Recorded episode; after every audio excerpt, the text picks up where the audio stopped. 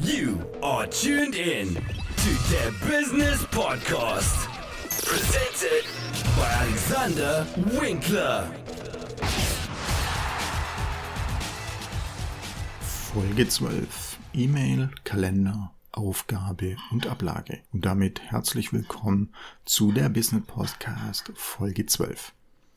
Wie ihr vielleicht schön im Hintergrund hören könnt, nehme ich heute mal wieder in meinem Büro auf. Und obwohl ich die Türe zu habe, hört man draußen, wie die Spülmaschine ausgeladen wird. Und jetzt wird auch noch draußen gesprochen, aber egal, wir ziehen das jetzt ähm, einfach durch. Ähm, in der heutigen Folge, immerhin schon die Folge 12, geht es ums Thema Organisation, Mails, Kalender, Aufgaben und Ablage. Wir bei uns im Unternehmen verwenden alle das Office-Paket mit Outlook, mindestens in der Version 2010. Man kann viel schimpfen über Microsoft, teilweise auch durchaus berechtigt, aber vor allem wenn man in der Geschäftswelt einem gewissen Zwang ausgesetzt ist, und das ist nun mal in der Geschäftswelt schlicht und einfach das Office-Paket, kann man letztlich auch relativ wenig falsch machen und wir verwenden es durchaus auch zufrieden. Generell ist natürlich der größte Vorteil, dass man Mails, Aufgaben und Termine sehr bequem zum anderen schicken kann und wir keine Kompatibilitätsprobleme haben, weil jeder andere Programme, andere Betriebssysteme oder sonst was benutzt. Das heißt, wenn ich eine Aufgabe für einen Mitarbeiter habe, sende ich sie ihm einfach im Outlook als Aufgabe. Wichtig hierbei vielleicht auch ein Datum festlegen, bis wann es erledigt sein soll. Die Erfahrung zeigt, wenn man das frei lässt, ist kein natürliches Ende gesetzt und die Aufgabe liegt dann sehr, sehr, sehr lang. Außerdem ist es unfair dem Mitarbeiter gegenüber, wenn man ihm nicht sagt, bis wann es fertig sein soll. So hat man die Aufgabe dann schön delegiert und kann diese dann auch verfolgen und verliert nicht den Überblick. Wir haben das so gemacht, gerade bei langfristigen Aufgaben, dass der Mitarbeiter alle paar Wochen oder Monate, je nach Größe und Dauer der Aufgabe dann einfach in die Aufgabe selber den aktuellen Stand reinschreibt. Das hilft mir für den Überblick und wir müssen uns nicht täglich gegenüberstehen und austauschen, sondern ich kann einfach in die Aufgabe reinschauen und sehe, wie ist da der aktuelle Stand.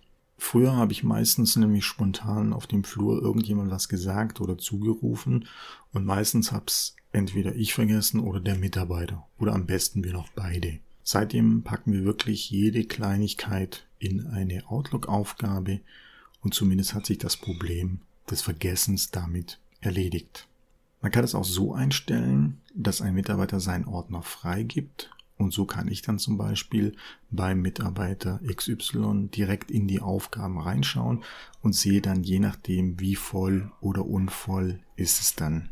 Bei den Mails wiederum kann man sehr viel mit Regeln und Ordnern lösen.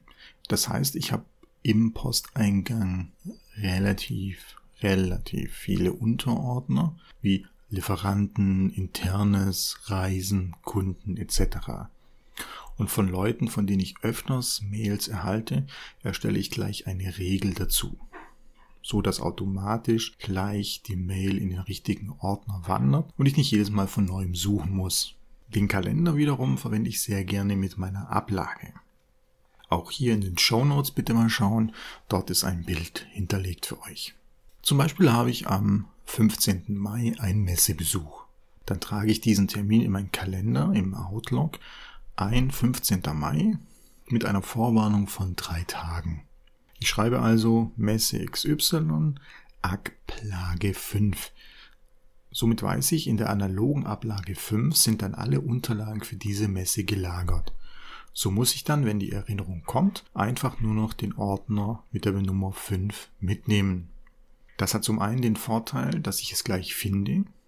Ich kann im Kalender suchen, messe und weiß sofort, wo es liegen muss.